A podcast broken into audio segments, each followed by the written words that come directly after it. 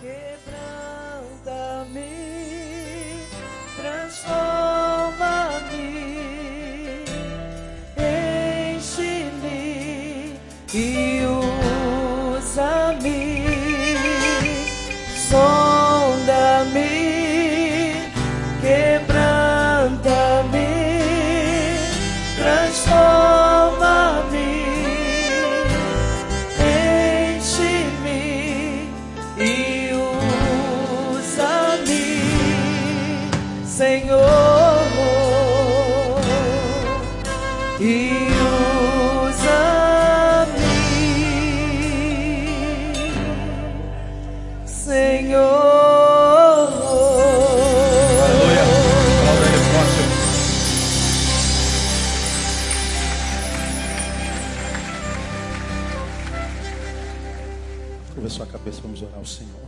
Obrigado, porque, embora muitos, já que tem reis na terra, tua palavra diz que tu és o rei dos reis. Muitos senhores existem entre nós, mas tu és o Senhor dos senhores. Alguns deuses, mas tu és o Deus dos deuses. Tu és sobre tudo, sobre todos. E sobre tudo te adoramos nessa manhã, porque a despeito de seres quem és, tão grande, escolhestes amar um ser tão pequeno como qualquer um de nós. Obrigado a Deus porque nos selastes pelo teu Espírito. Obrigado a Deus por esse amor que sentimos dentre nós, que é fruto do teu amor por nós, porque tua palavra diz e cremos que nós só te amamos porque tu nos amaste primeiro. Obrigado por esse amor, ó Deus. Que ele não se esfrie por causa da iniquidade desse tempo, mas que ele seja alimentado na comunhão pela palavra todo dia para a glória do teu nome, para que a nossa vida continue a ser uma vida que vale a pena ser vivida e que seja vivida para a glória do teu nome. Abençoe ou continue a abençoar o Deus, os fiéis da tua casa, aqueles que não são possuídos pelo que possuem, que não fazem da tua bênção algo mais importante do que o Senhor que é abençoador. Rasga as janelas dos céus, abre as portas do céu e faz chover bênçãos sobre a vida do teu povo. Honra, colocando-os, ó Deus, à frente, colocando-os por cabeça para a glória do teu nome, uma vez que tu sabes que eles não se ensoberbecerão. Abençoa a casa dos teus filhos com provisão abundante. Nós suplicamos e os abençoamos no nome de Jesus para que seja assim, para a glória do teu nome. Amém. Glória a Deus. Aleluia. 1 João, capítulo 2. Quem está vindo pela primeira vez, nós começamos assim que eu voltei, no domingo que eu voltei do meu recesso, uma série de palavras no domingo de manhã, que nós denominamos desconstrução humana, o processo. Tomamos por base a vida de um servo do Senhor, registrado na palavra de Deus, que é Demas, e nós começamos lendo esse texto que nós vamos ler, só para lembrar os irmãos, primeira epístola de João, no Evangelho, primeira epístola, lá pertinho do Apocalipse, capítulo 2, versículo 15. Quem já abriu, diga amém. A maioria já abriu, né? Então veja lá. O que está escrito lá? Não ameis o mundo, nem o que no mundo há. Se alguém ama o mundo, o amor do Pai, o quê? Não está nele. Ah, não é que o amor de Deus deixou de existir, ele continua existindo. Só que perdeu efeito sobre a vida deste. Por quê? Porque amou o mundo. Então o conselho de João é: não ameis o mundo. Vamos juntos, só essa frase? Não ameis o mundo. Agora volta um pouquinho a sua Bíblia, vamos a 2 Timóteo capítulo 4. 2 Timóteo capítulo 4.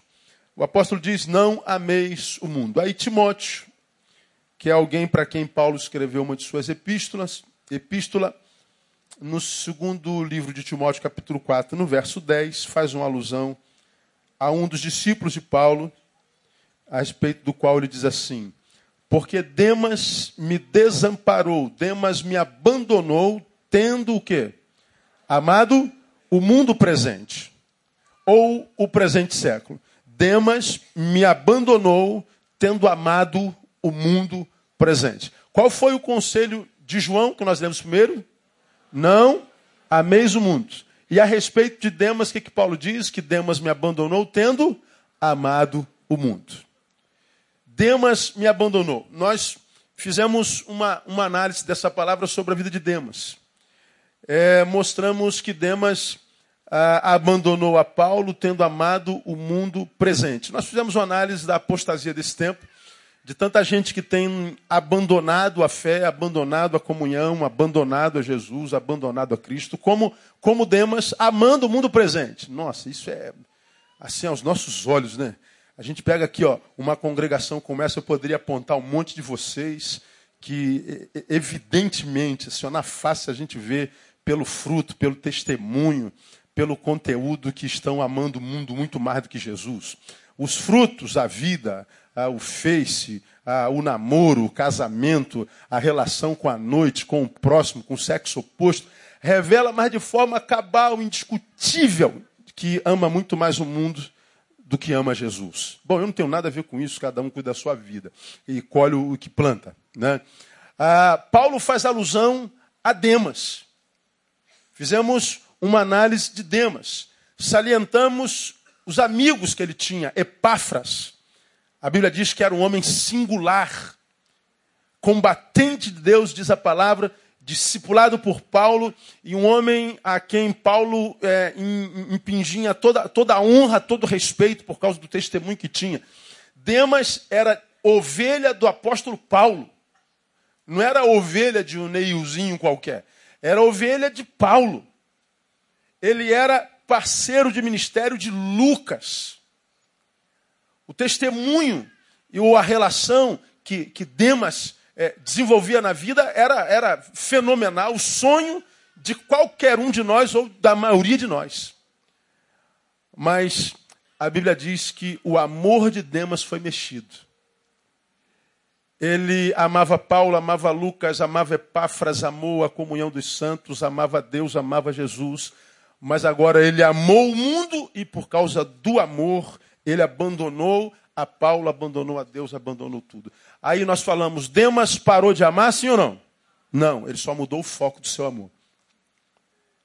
O amor permanece lá. Aí nós começamos a fazer uma análise. Pô, como é que um cara como Demas, sendo ovelha de quem era, amigo de quem era, desenvolvendo o ministério que desenvolvia, como é que esse cara foi desconstruído? Nós mostramos que é um processo. Começou com desobediência. Ficamos dois domingos falando sobre desobediência. A Bíblia diz: não ameis, e ele amou, desobedeceu. E falamos que a desobediência é uma desconstrução.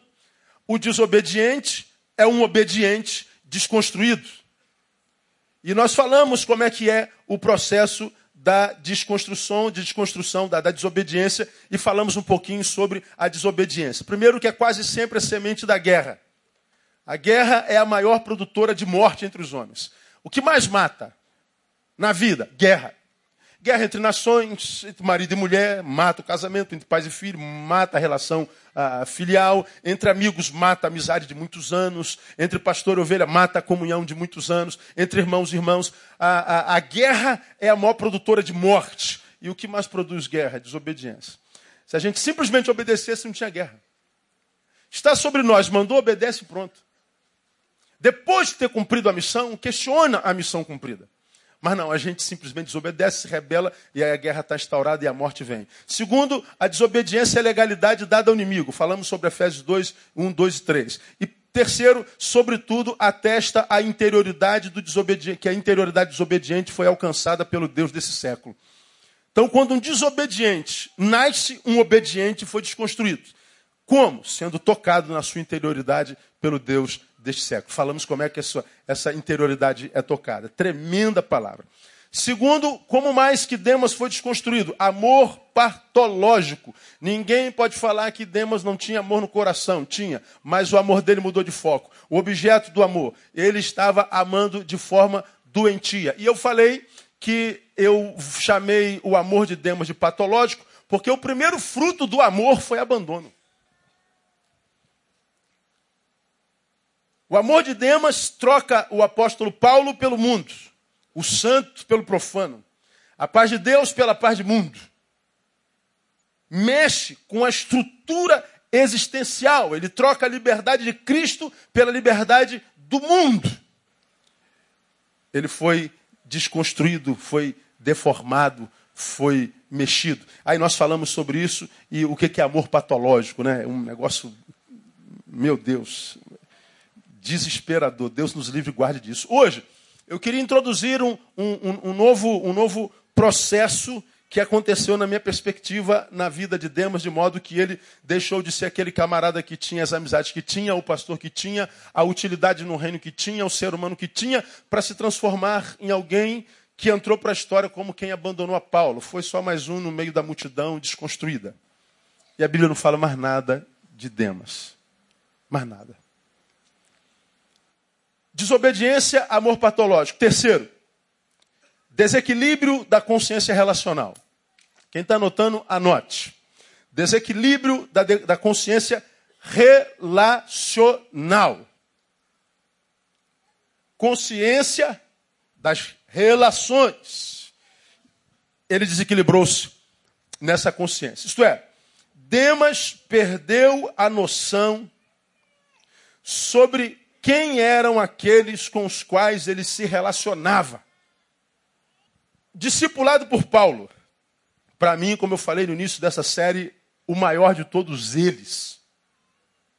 Para mim, Paulo está sobre Moisés, para mim, Paulo está sobre Elias, para mim, Paulo está sobre todo mundo. Para mim, é o maior da Bíblia Sagrada. Expliquei por quê. Bom, nós que não somos judeus, devemos a nossa salvação a quem? Depois de Jesus. A Paulo, que foi apóstolo aos gentios.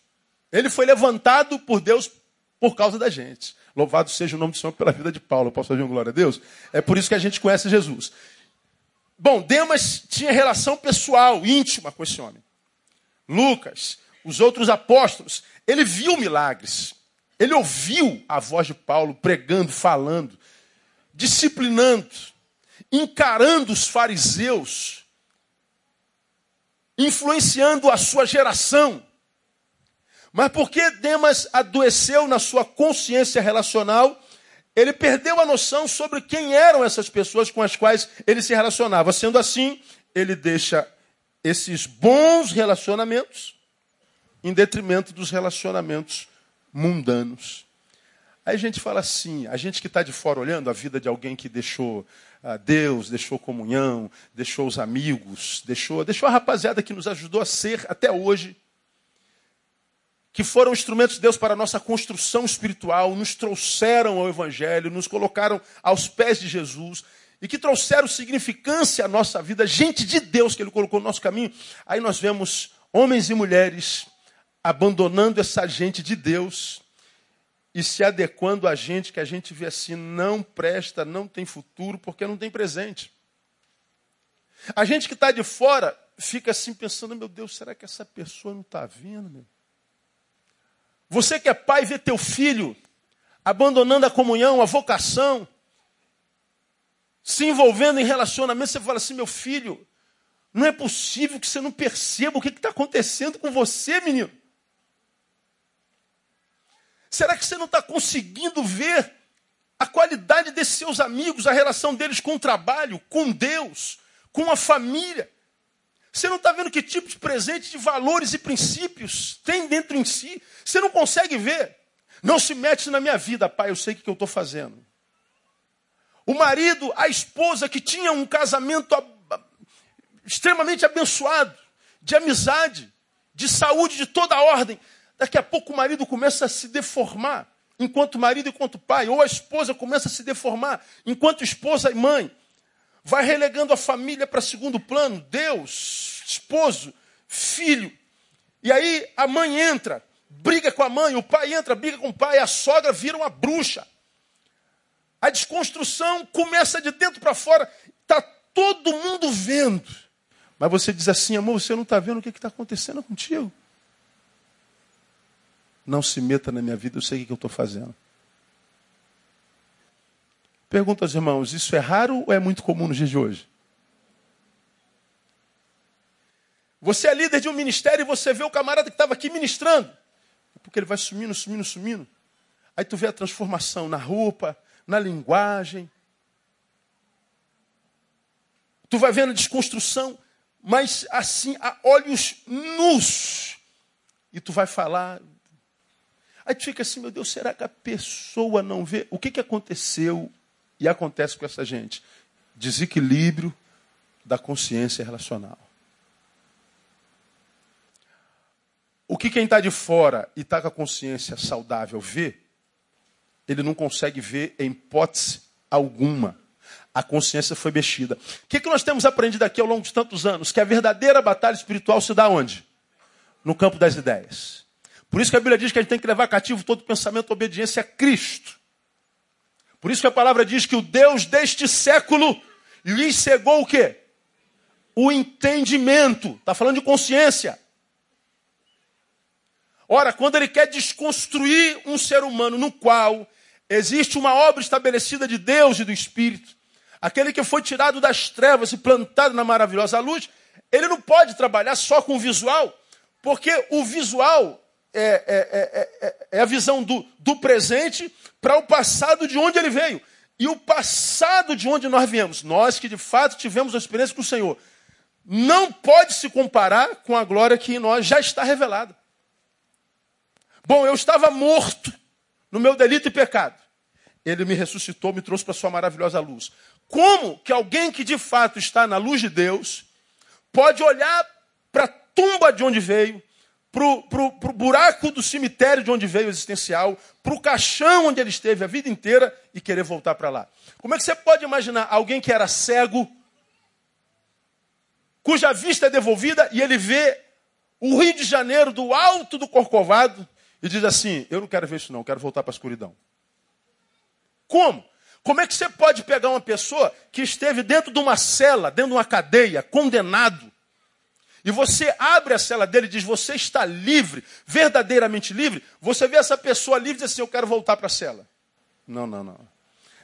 A visão do nosso passado deveria ser um estímulo para que a gente continue em direção ao nosso libertador. Você concorda comigo? Amém ou não?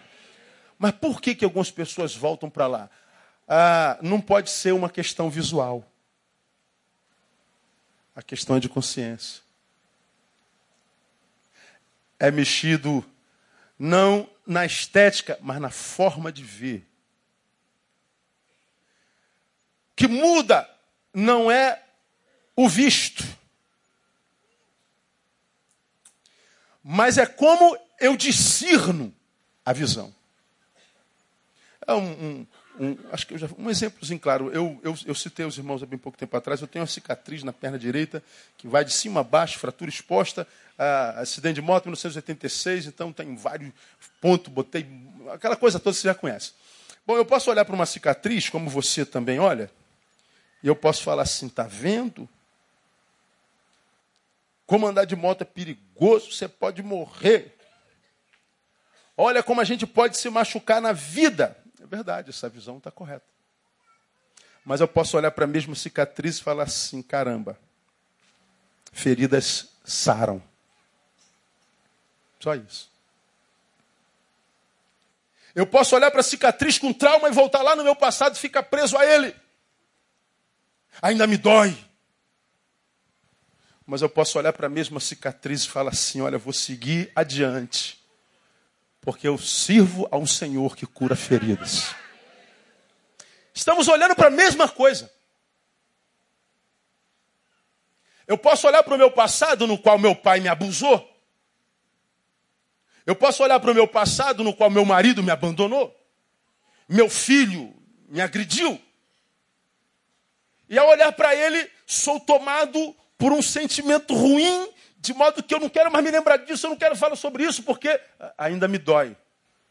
Mas eu posso, a partir daquilo, olhar para o meu presente e falar assim: como Deus é fiel. Lá eu disse: eu não vou suportar isso. E eu estou aqui no presente de pé, louvado seja o nome do Senhor. Então veja: quando a consciência relacional é mexida, o que muda não é a coisa, mas o diagnóstico que eu tenho dela. E é aí que o inimigo das nossas almas, que é brilhante, o diabo pode ser tudo, cara, mas o cara é inteligente. Quando o cara fala assim, eu sou satanista, Pô, cara, você está adorando um Deus que é fera. E para vencê-lo, só se for um Deus como o meu. Como o teu, louvado seja o nome do Senhor. Porque se não for como um Deus como nosso, cara, vai entrar na roda. Vai dançar. Não tem como. Porque é brilhante, cara. Não dá para discernir. Por que, que você acha que lá no início o Espírito Santo, Jesus, resolveu deixar um dom à igreja que se chama o quê? Discernimento de? Por que ele deixou um dom de Deus? Porque se não fosse pelo dom de Deus, não dava para discernir a ação do diabo. Não há como vencê-lo se o Espírito Santo não estiver com a gente. E essa desconstrução de Demas passou por isso. Aí eu começo a cantar é, o meu dom, louvores para Deus. Daqui a pouco eu começo a cantar outros louvores. Problema nenhum. Problema nenhum. Outro tipo de música. Não estou falando sobre música é, evangélica e música secular, que você sabe que para mim só existem dois tipos de música, a boa e a ruim. Seja evangélico ou não. Mas aí eu canto música de adoração. Mas tem muita música ruim, gospel. Então começa a cantar música do mundo. Como se no mundo não tivesse música ruim. Estão aí o conteúdo das músicas sertanejas. Como eu falei domingo passado, me pegue uma com uma letra de conteúdo e eu pago seu almoço. Não precisa um milhão, eu quero uma que vá além do e aí se eu te pego, se eu te pego, se eu te pego. Me dá uma. Está aí o conteúdo. Como que se a música evangélica fosse a única que tivesse conteúdo ruim. Não. Só que eu vou tocando só a outra, já não toco mais essa. Eu trato da minha vida espiritual, da minha transcendência, da busca da santidade, do poder da comunhão com o Espírito, mas agora eu, porque sou um homem espiritual, tenho aprendido que eu tenho que materializar o meu amor e abençoar o meu próximo. Eu tenho que fazer atos de amor e de justiça social. E eu começo a fazer atos sociais. Daqui a pouco eu deixo de buscar santidade. Eu deixo de orar, de ler a palavra, de clamar pelo óleo, pelo fogo, pelo sangue do Cordeiro na minha vida, pela paixão, pelo transcendente, pelo espiritual porque agora eu estou envolvido só com coisas sociais. Veja como é que a desconstrução, ela é sorrateira, ela é brilhante. Aí eu vejo alguns de vocês envolvidíssimos com o social, com o político tal, mas abandonou a comunhão dos santos. Não passa pela palavra há muito tempo. Mas, pastor, eu estou numa causa nobre. É verdade, mas deixou uma outra também. Não é a coisa, a visão que eu tenho dela. Se a desconstrução humana fosse, pum, abracadabra, seria fácil detectar, mas não. Ela é gradativa, lenta e ininterrupta. Demas não foi desconstruído da noite para o dia. Esse cara via milagre toda hora, irmão. Esse cara via Deus usando Paulo de uma forma que a gente sonhava em ver uma vez só na vida. Ele conhecia Lucas, foi contemporâneo dos caras que andaram com Jesus, que diziam: Olha, o que eu estou pregando aqui, não foi que eu li, não, eu vi. Foi Paulo quem disse: Eu trago no meu corpo as marcas de Jesus. Como que esse cara foi desconstruído? Desequilíbrio da consciência relacional. Ele passa a desvalorizar o que tinha e que o trouxe até aqui aqueles e aquelas com as quais ele se relacionou e que até então foi bom, a desconstrução vai acontecendo bem devagarinho a partir da visão que eu tenho delas, e aí eu vou desconstruindo esse senso de valoração relacional e troco de relacionamentos. Aí diz o texto que o amor dele foi mexido e mudou de foco. Mudou o objeto do amor. Nesse desequilíbrio, desequilíbrio tende-se a desvalorizar os que antes tinham valor, e ato contínuo a supervalorizar os que não tinham valor algum. Falamos sobre os amigos de Demas, Epáfras, Lucas, Paulo, mas ele não soube ouvir esses homens, não soube valorizar suas amizades e influência e passou a amar as amizades do mundo. Por quê? Ah, pastor, eh, Paulo mudou. Paulo mudou? Epáfras mudou? Lucas mudou? Não, não, não, não. O que mudou foi o comportamento de Demas. Quando o comportamento de Demas muda por causa do foco transformado no amor, consequentemente os amigos com os quais eu me relacionava mudam também. a relação que nós tínhamos com aqueles era em função do que eu era. Em função de eu ter mudado, mas não ter percebido, eu imagino que foram eles que mudaram. E parece que eles passam a me rejeitar, me tratar com indiferença, mas esses aqui não, esses aqui que antes eu julgava, quem sabe ah, não aprovava, eles me aceitaram. Aí você que está passando por desconstrução, é só voltar uns meses atrás, volta um aninho atrás, veja se as suas amizades não se transformaram todinhas. Dá uma olhadinha. Veja seus amigos há um ano atrás e vejam os que tem agora. E veja a qualidade deles, avaliando e, e, e confrontando coisas espirituais com coisas espirituais, como ensina a palavra. Aí, ainda que a gente ensine isso assim de forma clara, para clarificar, só desenhando, irmão. Ainda assim, grande parte dos que ouvem isso não conseguem entender. Por quê? Porque a batalha espiritual se dá onde? Campo das ideias. O que mudou foi o comportamento de Demas e, consequentemente, a postura de Paulo e Epáfras também. O processo é quase sempre o mesmo. É matricial. É uma matriz. É o amor que mexido, transformado, deformado. E lembre-se que que, que, que Demas não deixou de amar, ele, ele, ele, ele, foi o amor que adoeceu, mudou o foco. E esse amor que foi mexido, transformado, antes por Deus, antes pela comunhão dos santos, por Paulo, por Lucas, gente grande, esse amor existe, mas ele foi deformado, mexido, transformado, e agora ele amou o mundo, e o mundo se abriu, aquela porta larga, cheia de prazeres e desejos, e lá foi Demas viver a vida dele. E aqui, para a gente caminhar para o final dessa introdução, e eu volto na semana que vem, porque nós temos a celebração da ceia, eu digo que acontece sempre no mesmo processo. É uma matriz. E como é que acontece, pastor? Acontece assim, ó. Primeiro, brota no homem um exacerbado amor por si mesmo. Brota no coração do homem, do que vai ser desconstruído, um exacerbado amor por si mesmo, que quase sempre é confundido com amor próprio e autoestima. A gente passa a se apaixonar por nós. Antes não era tão apaixonado assim. Eu me submeti a Paulo, me submeti ao pai, à mãe, à esposa, ao filho, aos amigos.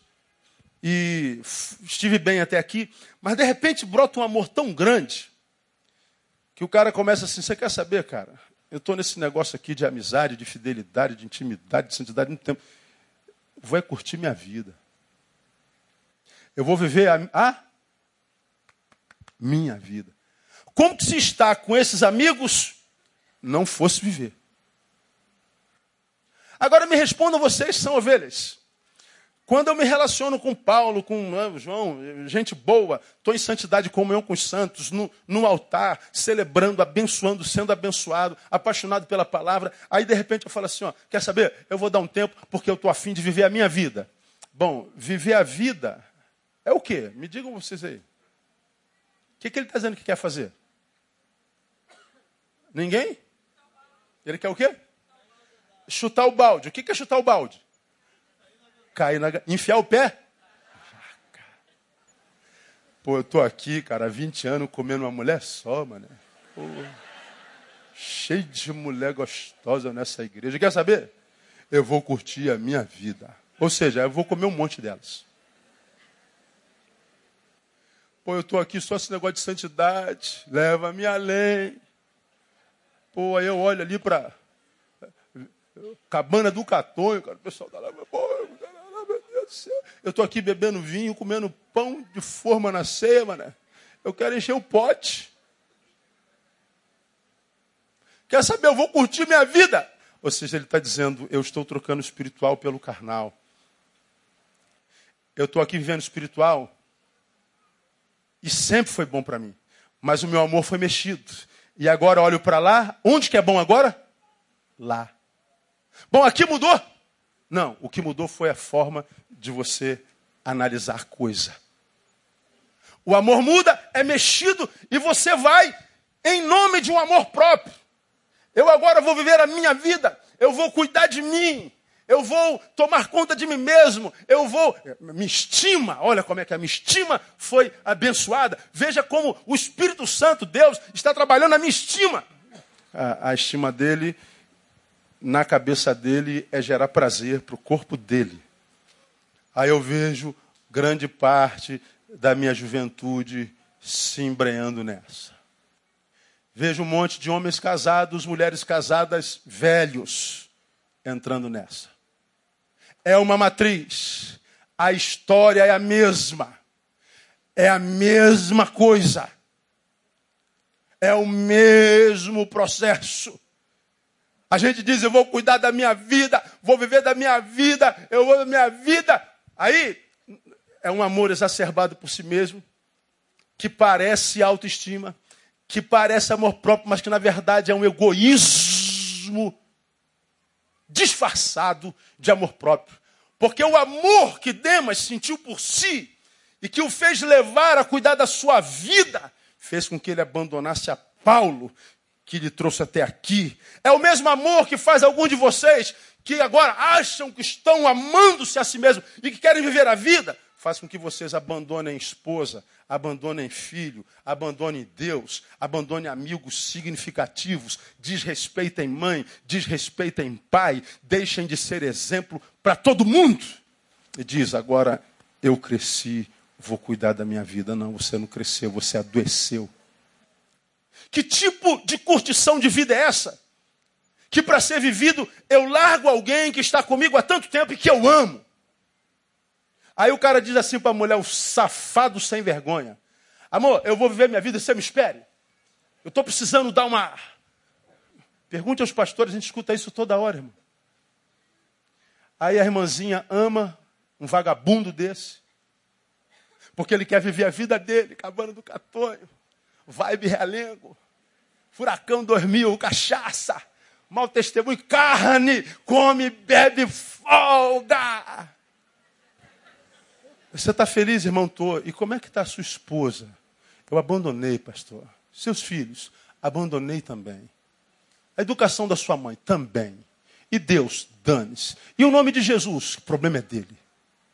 Até quando você acha que vai ser feliz? Que tipo de felicidade é essa? Construída sobre a tristeza de gente preciosa para gente. Agora diga para o cara cuja consciência foi desconstruída, você não está vendo o que está acontecendo, não, cara? Eu sei o que, é que eu estou fazendo.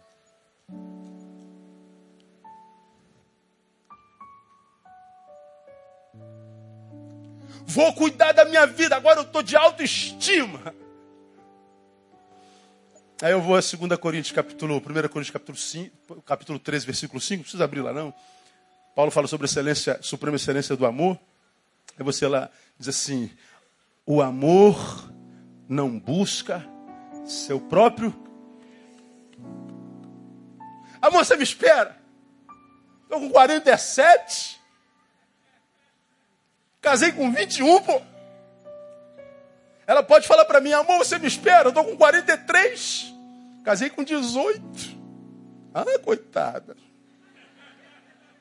Beijou pouco na boca. Quero ver outra boca. É. Você me espera, amor? Espero, vai lá, te amo. Né? Está buscando o seu próprio interesse. E o interesse do objeto amado? Não me interessa, pastor. Agora eu vou cuidar da minha vida. E os projetos de Deus para a tua vida? O problema é dele. Deus sobrevive sem mim. E o PS, pior, soa amor próprio. Enquanto a Bíblia diz que o amor não busca seu próprio interesse. Foi como nós falamos no sermão de domingo passado, citando Santo Agostinho.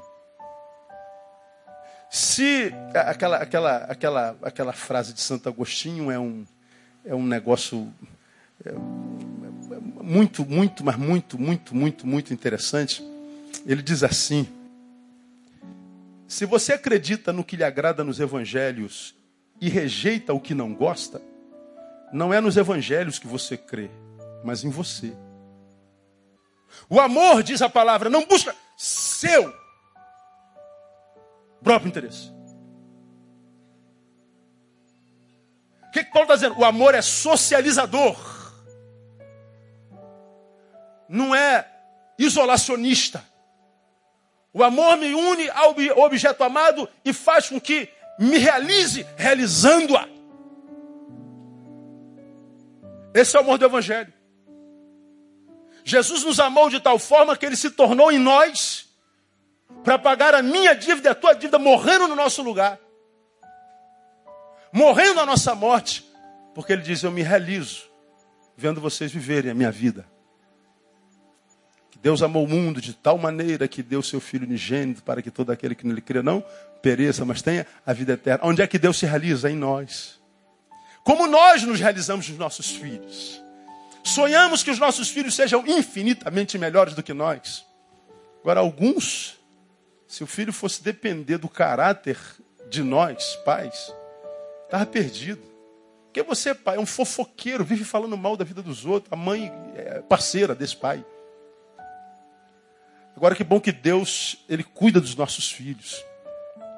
A ideia é esse amor exacerbado por si mesmo que faz ignorar o outro. Aí a gente pode dar alguns exemplos. O marido que dizendo querer curtir a vida, amor próprio, abandona a mulher. É amor mesmo? Ou não será um egoísmo no mais alto grau? Poderíamos pegar o exemplo do jovem que dizendo querer curtir a vida, ignora a família, Deus, amor mesmo. Isso você acha que isso é amor por você? do pai querendo ganhar dinheiro. Chafuda no trabalho, no trabalho, no trabalho. O filho não vê, a mulher não vê. O filho, pai, passa tempinho comigo. O papai está trabalhando para te dar o melhor, filho. Mentira. Você está trabalhando porque viciou no trabalho. Porque você não aguenta a responsabilidade paternal ou maternal. Você não aguenta ter que separar a briga dos dois filhos o tempo inteiro. Joga no ombro da mulher. O problema é seu. Educação é problema seu, mulher. Aí, claro que a gente vai vivendo essa mentira ano após ano, ano após ano. Mas quem é que consegue mentir a vida inteira? Principalmente para si. Como é que Demas foi desconstruído, irmão? Desequilíbrio da consciência relacional. Começa com a desobediência. Não amei, ele amou. E aí a guerra com Paulo, a guerra com os amigos, estabelece porque é a desobediência que produz a guerra. A guerra é a comprovação do fim do diálogo. Amor partológico. Um amor no qual se dá muito, mas se recebe muito pouco e sem proporção. E desequilíbrio da consciência relacional.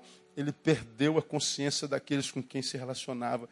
E a gente volta no domingo que vem para rever uma palavra que eu já, já ministrei sobre relacionamentos mas é bom relembrar, porque você sabe que todos nós somos o resultado dos nossos relacionamentos. Todos nós somos o resultado das nossas relações. De modo que quem está feliz, tenha certeza. Seus amigos, sua família tem muito a ver com isso. Quem está do lado do amigo fala assim, cara, obrigado por tua amizade. Quem está do lado da esposa do marido fala assim, amor, obrigado que você é minha esposa, você é meu marido. Obrigado, mulher, misericórdia. Sem essa mulher eu estou perdido na minha vida. Agora, se você está mal, está ruim, está infeliz, é uma farsa, um mendigo dentro dessa princesa, um mendigo dentro desse príncipe, é deva-se também suas amizades. Só eles, pastor? Não, não é só eles mas que eles carregam um bom contributo nisso. Ah, eles carregam. Semana que vem a gente volta ministrando sobre Provérbios, uma palavra que você já conhece, que diz assim: quem anda com sábio será sábio, mas o companheiro dos tolos sofre o dano, sofrerá aflição. Ele está dizendo: não há como passar por um relacionamento sem ser influenciado por ele. Bom, o cara tinha amigos maravilhosos. Então, pastor, não era para ele ser gente boa? Era, mas a consciência adoeceu. E não adoece da noite por dia. Vai sendo devagar, gradativo e ininterrupto. Quando foi ver, ele já tinha chutado o balde. Como acomodemos? Eu não sei. Mas pelo histórico a gente imagina, não é? A gente imagina. Eu, quando vejo Deus ministrar uma palavra dessa, eu, eu não vejo Deus brigando com ninguém, eu vejo Deus amando, sabe? Porque se Deus colocou essa palavra na minha boca, algum par de ouvido para ouvir isso, ele ia trazer, não é verdade? A palavra não volta vazia, ele não ia jogar a conversa fora. Então, tu está aqui, mulher, senta aqui, homem. Uma farsa. Todo mundo olha para você e diz: Olha que moça linda, que santa. Olha que, que santa, esse rapaz é uma benção. Você sabe que não é. Deus e o diabo também. O que, que adianta eu ser aplaudido pelos homens e ter ojeriza de mim mesmo? E se não tenho, é só porque eu minto para mim mesmo.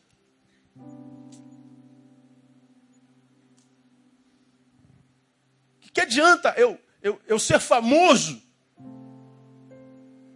e ter a honra como tinha Naamã, uma farda com quilos de medalhas, de honrarias, mas por dentro ter lepra? Ele viveu com isso a vida inteira, mas chegou uma época que não dava.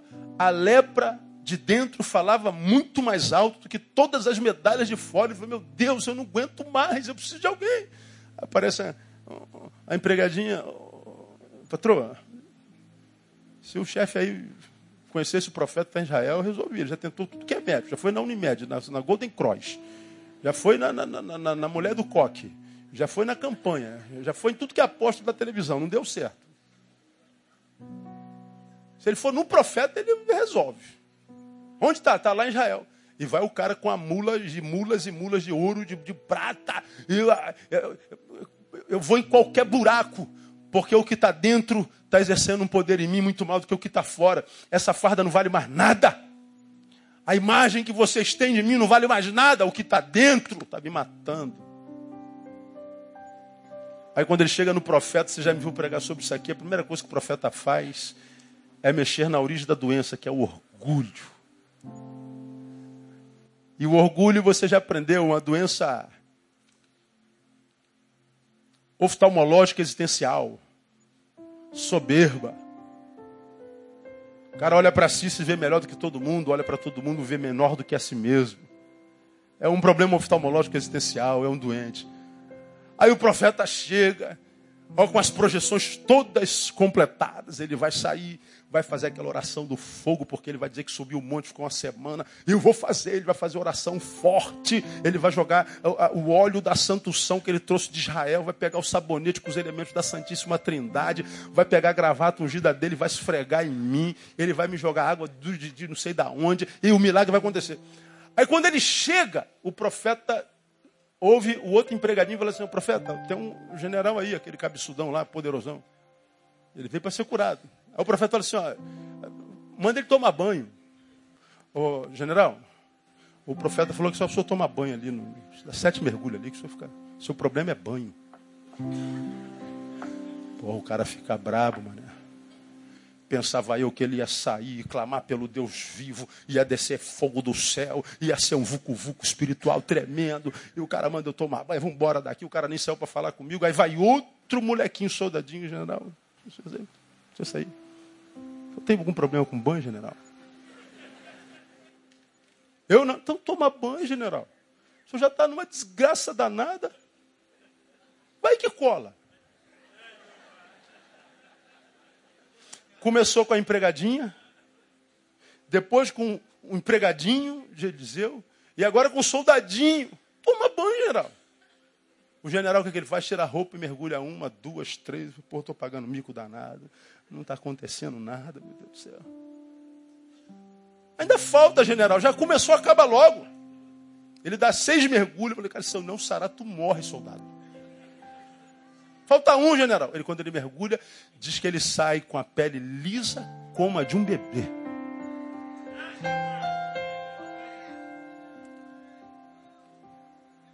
Porque ele foi curado no seu orgulho, ele se humilhou.